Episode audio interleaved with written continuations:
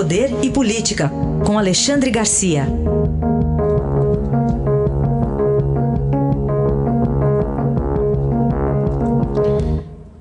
Alexandre, bom dia. Bom dia, Raíssa. Bom dia, Carolina. Oi, bom dia. Começamos com a visita inesperada do presidente Bolsonaro ao Supremo Tribunal Federal, Alexandre. Pois é, ele recebeu um grupo de empresários que foram cobrar dele medidas, né? Porque a indústria está tá ficando desesperada. E, e ele ligou para o presidente Supremo perguntando se podiam ir. O presidente Supremo disse: Ó, vou preparar a visita, né? Atravessaram a praça, inclusive com o ministro da Defesa, que lá estava para a audiência seguinte, foi convidado aí e lá foram todos, né?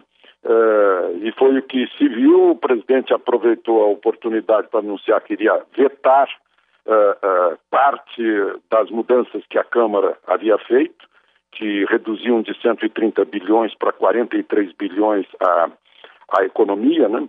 incluindo outras, o, o, outros integrantes do poder executivo dos municípios, estados e União uh, entre os que não, não teriam uh, congelamento de salário. Anunciou também a entrada da indústria e, e da construção civil em atividades essenciais. Né?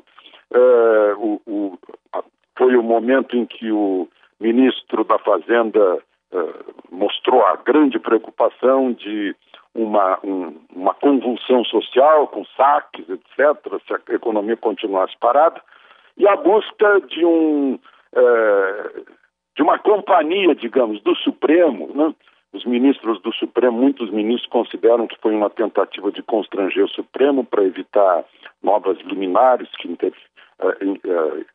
de, de, intervenção no Executivo.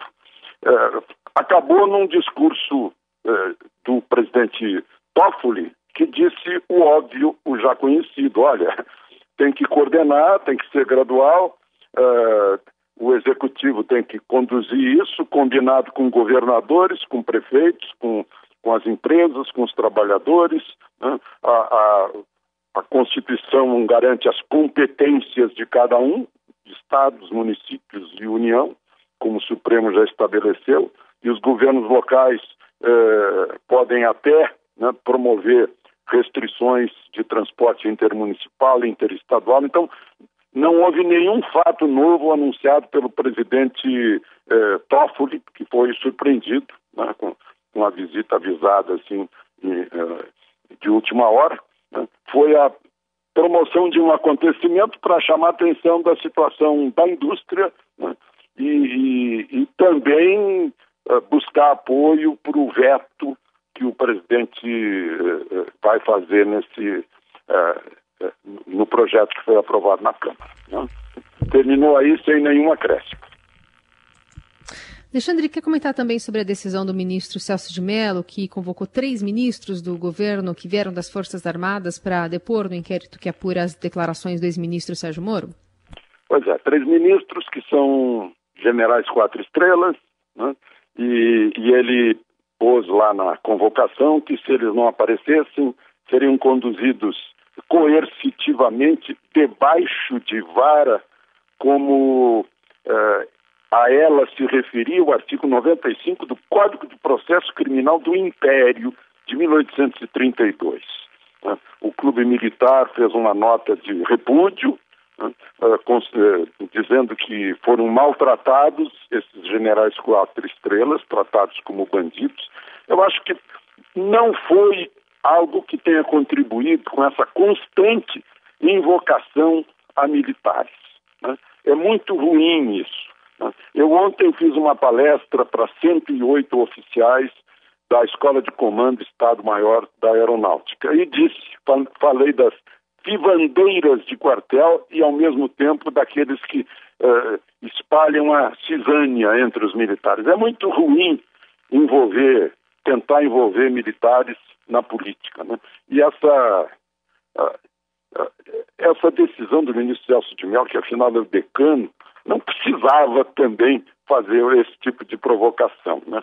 Leva a gente a, a, a pegar o, o, livro do Saulo Ramos, na página 170, Código da Vida, e ver que desde o início o ministro Celso de Mello, nomeado por Sarney, é, é meio estranho nas suas uh, posições no Supremo. Enfim, uh, não pegou bem entre as Forças Armadas, como não pega bem entre as Forças Armadas uh, serem invocadas a toda hora como vivandeiras de quartel, como dizia o general Castelo Branco.